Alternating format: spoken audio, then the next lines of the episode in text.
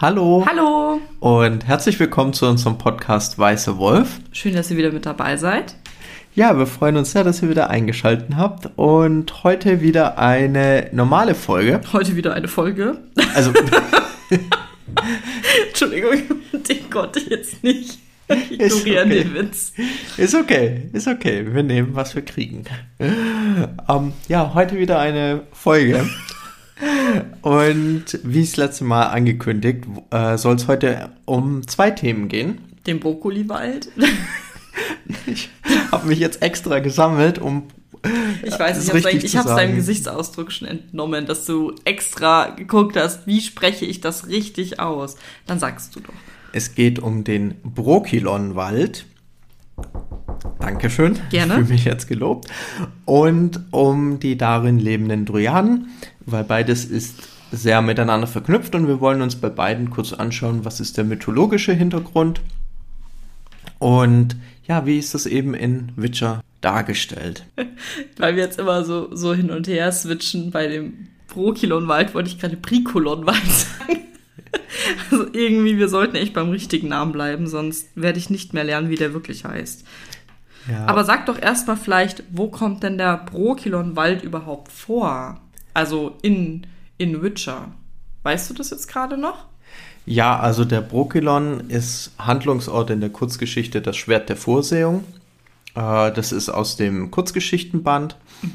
Äh, sowie wird er erwähnt in den Romanen Das Erbe der Elfen, Die Zeit der Verachtung und die Feuertaufe. Und perspektivisch muss man auch sagen, dass die Vermutung naheliegt, dass jetzt in der kommenden dritten Staffel auch doch die ein oder andere Handlung innerhalb des Walds stattfinden wird. Ist auch vom Drehort für die recht praktisch tatsächlich.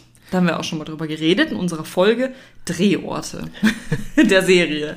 Genau. Da ging es auch darum, und da die ja immer alle so in der Nähe drehen, ist es eigentlich, glaube ich, ganz cool, da ganz viel im Brokilonwald zu drehen. Also nicht im echten Brokilonwald. Da sind sie nicht wirklich in Frankreich, aber sind sie eher in Polen. Aber das ist ja außerhalb von Warschau gewesen, oder? Genau, Ja. und ähm, der Hauptaugenmerk liegt halt darauf, es wurden ja schon die ersten Charaktere für die dritte Staffel und deren Casting vorgestellt und da ist auch ein Charakter dabei, die Ein Charakter. eine Charakterin, Charakter. ein Charakter ähm, dabei, die sehr nah an den Dryaden dran ist.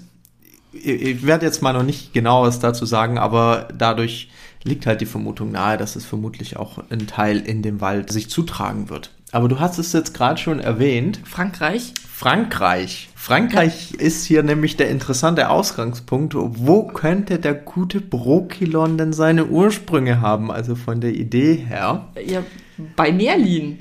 Also das ist ganz lustig, weil ich habe, ich, ich switch jetzt einfach mal dazu und äh, spreche dir da rein. Ich habe mal ein Hörbuch gehört über Merlin. Und jetzt, wo ich drüber rede, will ich das unbedingt wieder haben, weil das war so cool.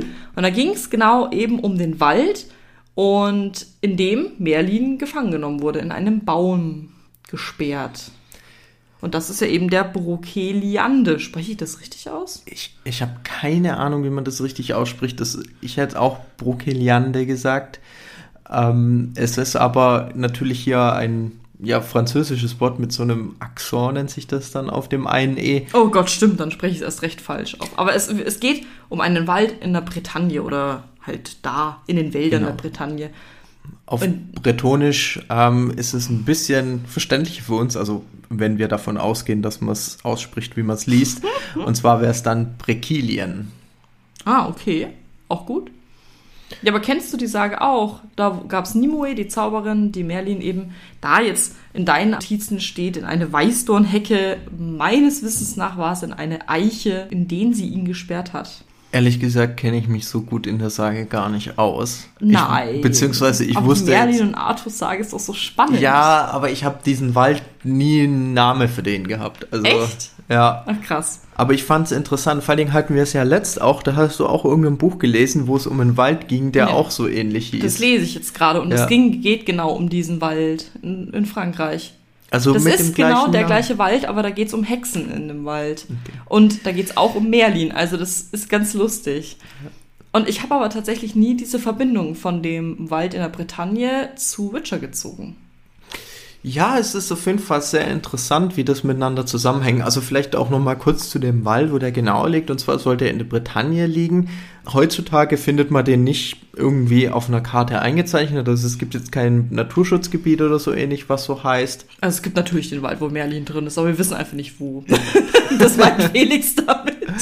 Ähm, ja, also man nimmt so an, so, äh, wenn man es lokalisiert, westlich der Stadt Rennes, dass da eben, da ist ein großes Waldgebiet und dass das eben das Gebiet aus der Artus-Sage sein soll. Waren ganz viele wichtige Erlebnisse aus dieser ganzen Sage. Also auch mit Morgan Le Fay oder mit Lancelot. Ich glaube, generell kann man zusammenfassen, dass viele wichtige Aspekte der Sage dort stattfinden. Also, du hast jetzt gerade schon ein bisschen was erwähnt. Würde mal kurz noch drauf eingehen, was wird da noch zugeschrieben? Also, ein Grab von Merlin wird dort zugeschrieben, ein Garten der Mönche, Grab der Riesen soll sich in dem in dem Wald befinden, also sehr viele wichtige Punkte und Ja, aus der Mythologie halt einfach Genau, sehr aus- viele wichtige aus-. Das ist ein Knotenpunkt, dieser Wald, für alles Übersinnliche eigentlich. aus, aus diesem Mythos der Artus-Sage. Also macht vielleicht auch Sinn. Ich weiß jetzt nicht, wie geografisch fit alle im Bereich Frankreich sind, aber die, die Bretagne ist praktisch äh, in Nordfrankreich, also direkt am Ärmelkanal. Das heißt, auch die Nähe zu Großbritannien als Insel Da ist geht's um auch das, gegeben. da geht's auch äh, darum in dem Buch, was ich gerade lese. Das ist echt Ja. lustig, weil das wird so oft wieder aufgeknüpft in den modernen Fantasy-Sagen. Das ist echt spannend. ja, also man sieht halt, also Da will ich generell, auch mal hin. Also generell muss cool. man ja sagen, dass die Artus-Sage sehr viel Einfluss genommen hat, generell in dem ganzen mythologischen Bereich. Und auch mit wahrscheinlich zu den bekanntesten und am, often, am öftesten aufgegriffenen Materialien gehört. Klar. Und dazu halt auch für unsere europäische Nähe, ne, da direkt in Frankreich. Und das musste auch, wenn man jetzt mal ein paar hundert Jahre zurückdenkt, doch sehr beeindruckend gewesen sein, so einen riesigen Wald zu haben, wo natürlich auch einiges den Leuten passiert sein kann, wenn du da drin unterwegs bist. Müssen wir nicht mal dahin gucken, können wir auch zu uns hingucken, in den Bayerischen Wald ähnlich. Alle tiefen, geheimnisvollen. Und ich glaube, Wälder haben eh immer so eine Anziehungskraft. Und Frankreich hat sowieso auch bei uns in unserer Mythologie, in unseren Folgen, auch sehr viel mit Wesen zu tun gehabt. Weißt du noch? Die Bestie von Gévaudan. Ja. Und das hat ja alles mit diesen, ja, sehr mystischen Landschaften damals natürlich auch zu tun gehabt. Ja. Also unsere und die Hauptannahme, warum wir denken, okay, dieser Brocelian, der aus der Artus-Sage Also ist eben, du ihn aus. aber die Nähe ist halt äh, vom Namen her zu Brokilon, macht natürlich Sinn. Aber ne, wenn man jetzt jetzt mal runterbricht, könnte auch jeder andere mythische Wald irgendwo gewesen sein. Das stimmt, aber aufgrund von Merlin und halt auch den Druiden macht es schon Sinn, dass man dann die Druiden von Witcher halt auch in diesen Wald quasi einfügt. Ja, also ich persönlich gehe auch mit der Theorie, dass dieser Wald äh, Vorlage für den Brokilon ist. Und jetzt ist die Frage, was macht den Brokilon denn noch so besonders? Siri. das klang jetzt wie eine Frage, ich wollte das jetzt einfach beantworten, aber du kannst auch gern mit den Dryaden anfangen. Also, natürlich haben wir auch wichtige Handlungsstränge rund um Siri und Geralt in dem Wald, aber Naja. Hauptpunkt sind die Dryaden. Die Dryaden ähm, generell in Witcher sind nämlich hauptsächlich nur noch im Brokilon zu Hause. Denn es gab, ja, wie soll man sagen, die Menschen und die Dryaden, wie mit anderen, anderen Lebensformen, verstehen sich nicht so gut und da wurde auch viel gekämpft und der Brokilon ist das letzte große Rückzugsgebiet eben dieser Dryaden, Die ihn auch beschützen. die ihn auch beschützen und zwar mit allem, was sie haben, vor allem Pfeilen. Ja, deswegen ist es für Menschen auch sehr gefährlich, den Brokilon zu betreten, weil die Dryaden nicht zögern, die Pfeile abzuschießen. Ja, und die Dryaden, sei noch dazu gesagt, in The Witcher sind das äh, nur weibliche Wesen. Und Die sind halt Waldnymphen ja auch. Und Nymphen sind ja per se. das sprichst du jetzt perfekt an, nämlich Nymphen ist nämlich die Verbindung in der Mythologie. Gern geschehen. War natürlich voll absichtlich. Also Dryaden, die mythologischen Dryaden gibt es nämlich auch eins zu eins. Also gibt es in der griechischen Mythologie sind es Baumgeister. Jetzt nicht, in, in The Witcher würde ich die Dryaden eher ein bisschen so elfisch angelegt sind, also mehr in die Richtung, also wirklich als Lebewesen, nicht als Geister, die halt auch, ähm, ja, sag ich mal, eine materielle Form haben. Mhm. und in der griechischen Mythologie sind es eben Baumgeister und die heißen auch eins zu eins Dryaden. Und generell gehören diese Baumgeister zur Klasse der Nymphen. Nymphen sind generell römische, griechische Mythologie sehr verbreitet. Es gab zwischenzeitlich auch Phasen, mythologische Phasen, wo man gesagt hat, es gibt so, sozusagen einen Nymphen-Hype. Nymphenhype, oh Gott. Ja, man hat für alles, überall waren Nymphen. Alles, was mit Natur zu tun hat, überall waren Nymphen. Und das ging von, die waren ultra krass, also so Mächtigkeitslevel auf der Ebene von Göttern bis hin zu, ja, so bisschen nette Geister am Rande. Also ja. sehr interessant auf jeden Fall. Aber das ist eben hier die, der Ursprung, so dieser Nymphenkult rund um Geister in der Natur. Und Dryaden eben speziell hier die Baumgeister, also eine Unterart der Nymphen. Also oder Baumnymphen könnte man wahrscheinlich auch sagen. Ja, auch, auch Eiche, ne? Das wird auch übersetzt mit Eiche. Und hier sind wir wieder bei Merlin. So, ich wollte jetzt mal kurz nochmal zurückgehen, dass ich diese Verbindung auch ganz witzig finde. Also die Mythologie äh, Dryaden oder die Bezeichnung Dryaden finden wir in sehr vielen Bereichen wieder. Also wir haben diesen Ursprung griechisch-römischer Bereich, aber auch dann Artus-Sage in Witcher. Mhm. In World of Warcraft gibt es auch Dryaden und die haben alle diese Nähe zum Wald. Also das ist so dieser gemeinsame ah, Ursprung. Stimmt. In WoW waren die da bei den waren die nicht im Steinkrallengebirge oben? Waren das nicht Dryaden? Die, Im, die bei den Tempeln und Wäldern da oben? Im Eschental ist das. Ah, ja, Eschental, ja. Also, was ich halt damit sagen will, ist das Thema Dryade. Entschuldigung, kurz wird, für den nee, Exkurs in verschiedene Fantasy-Welten. Aber ich finde das super wichtig, weil halt das, oder sehr interessant, weil dieser Dryaden-Ursprung sich sehr oft wiederfindet und halt auch eins zu eins mit dem gleichen Namen. Ja, das stimmt. Und ja, also wir haben im Ursprung Baumgeister äh, mit verschiedenen dann natürlich Sagen drumrum, dann auch in diesem Nymphenkult. Das ging dann irgendwann auch an dem Punkt, dass ähm, die Nymphen zu Dämonen wurden.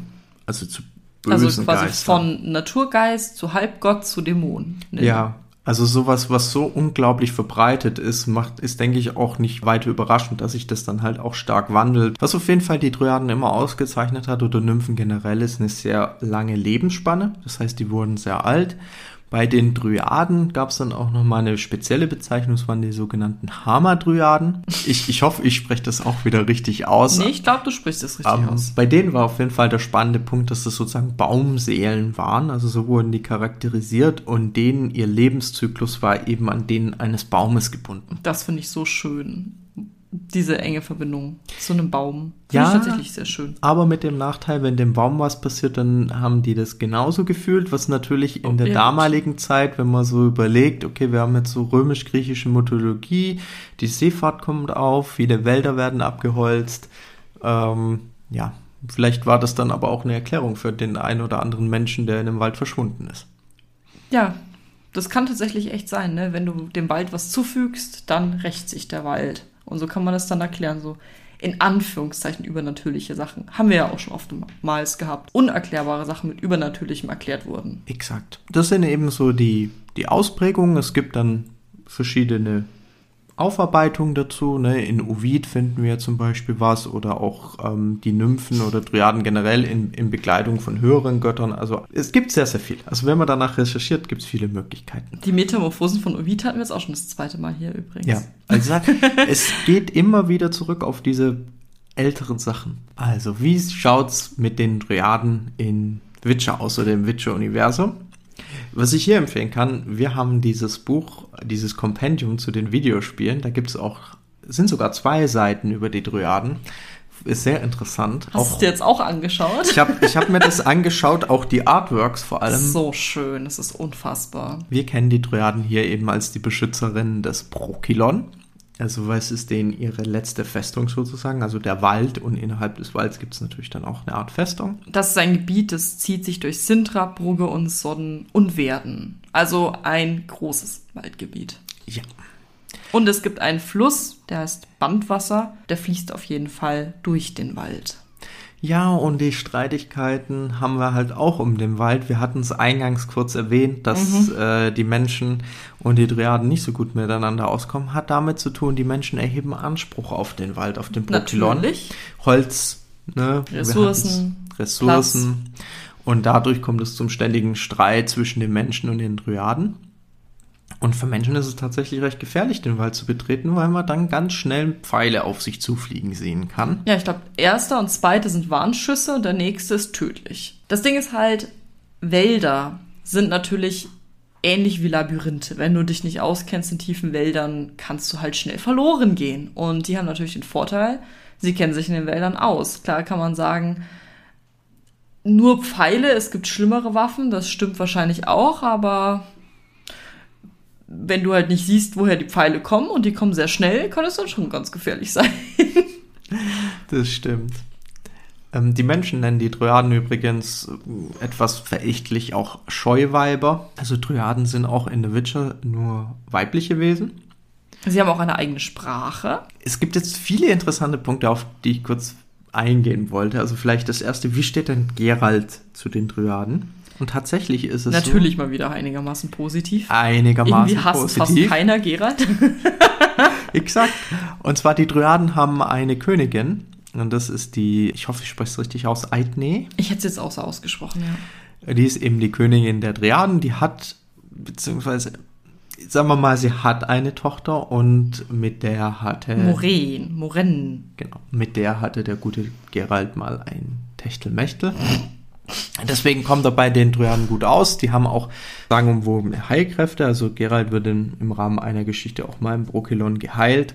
Er hat keine Sonderrechte, aber er wird halt nicht gejagt. Er wird, er wird halt nicht er gejagt. Er wird geduldet. Und, genau, er wird halt nicht gejagt und mit Pfeilen gespickt. Dadurch, ja, er, kommt er halt in Brokilon gut klar. Es gibt dann auch Geschichten rund um Syria. Also in den Büchern treffen sich Gerald und Syria auch im Brokilon. Also da ist schon ein wichtiger Punkt, wo das dann zusammen. Ja, das ist, das ist, das ist ein großer Unterschied von Serie und Büchern. In den Büchern treffen sich Siri und Gerald halt im Prokilonwald und in der Netflix-Serie am Ende der ersten Staffel, also viel später auch. Und das ist ja auch was, was sehr kritisiert wird, weil diese Bonding-Zeit zwischen den beiden im Prokilonwald halt sehr, sehr wichtig ist. Und auch einen wichtigen Grundstein legt für die Vater-Tochter-Beziehung, die die beiden haben. Und deswegen ja. da Bücher lesen, denn das ist echt schön. Und es gibt auch sehr interessante Aspekte rund um den Kampf zwischen den Dryaden und den Menschen. Doofe Menschen. Ja, also was ich sehr interessant fand, es gab es gibt Informationen darüber, dass die Menschen sich irgendwann überlegt hat, okay, wie können wir die Dryaden bekämpfen und dass die ihnen dann Kinder geschickt haben. Vor allem kleine Mädchen, die Krankheiten wie zum Beispiel Windpocken oder Pocken generell solche Sachen hatten, in der Hoffnung, dass das dann eine Epidemie in den, unter den Dryaden auslöst. Wow. Und tatsächlich haben dann die Dryaden die Kinder heilen können und haben die dann halt aufgezogen. Und die haben dann natürlich wiederum den Dryaden geholfen. Ja. Und ähm, so geht es hin und her. Aber es ist generell so, der Brokilon ist das letzte Rückzugsgebiet für Triaden, die vor, vorab äh, weiter verbreitet waren. Und es wird so charakterisiert, naja, wie lange geht das noch gut? Also irgendwann wird man, also wird es halt schwierig, sich zu verteidigen. Ja, vor allem, weil, darf man nicht vergessen, Menschen pflanzen sich halt einfach schneller fort. Das heißt, du hast halt irgendwann einfach eine Allmacht gegen kleinere Wesen. Gruppen. Und das ist ja sowieso schon ein Problem in Witcher, dass die Menschen generell überhand nehmen. Das sieht man ja bei den alten Völkern, da haben wir ja auch schon drüber geredet. Und bei sowas natürlich auch noch. Ja. Das ist so, so also schade. Also der Konflikt zwischen Menschen und Anderlingen, würden wir es mal Anderlingen, so, so kann man es sagen, ja. ja. Ähm, sieht man halt auch hier. Also dieser unterschwellige Konflikt, der sich über alle Kontinente in, in verschiedenen Formen zeigt, haben wir auch hier wieder halt mit anderen Ausprägungen. Ja.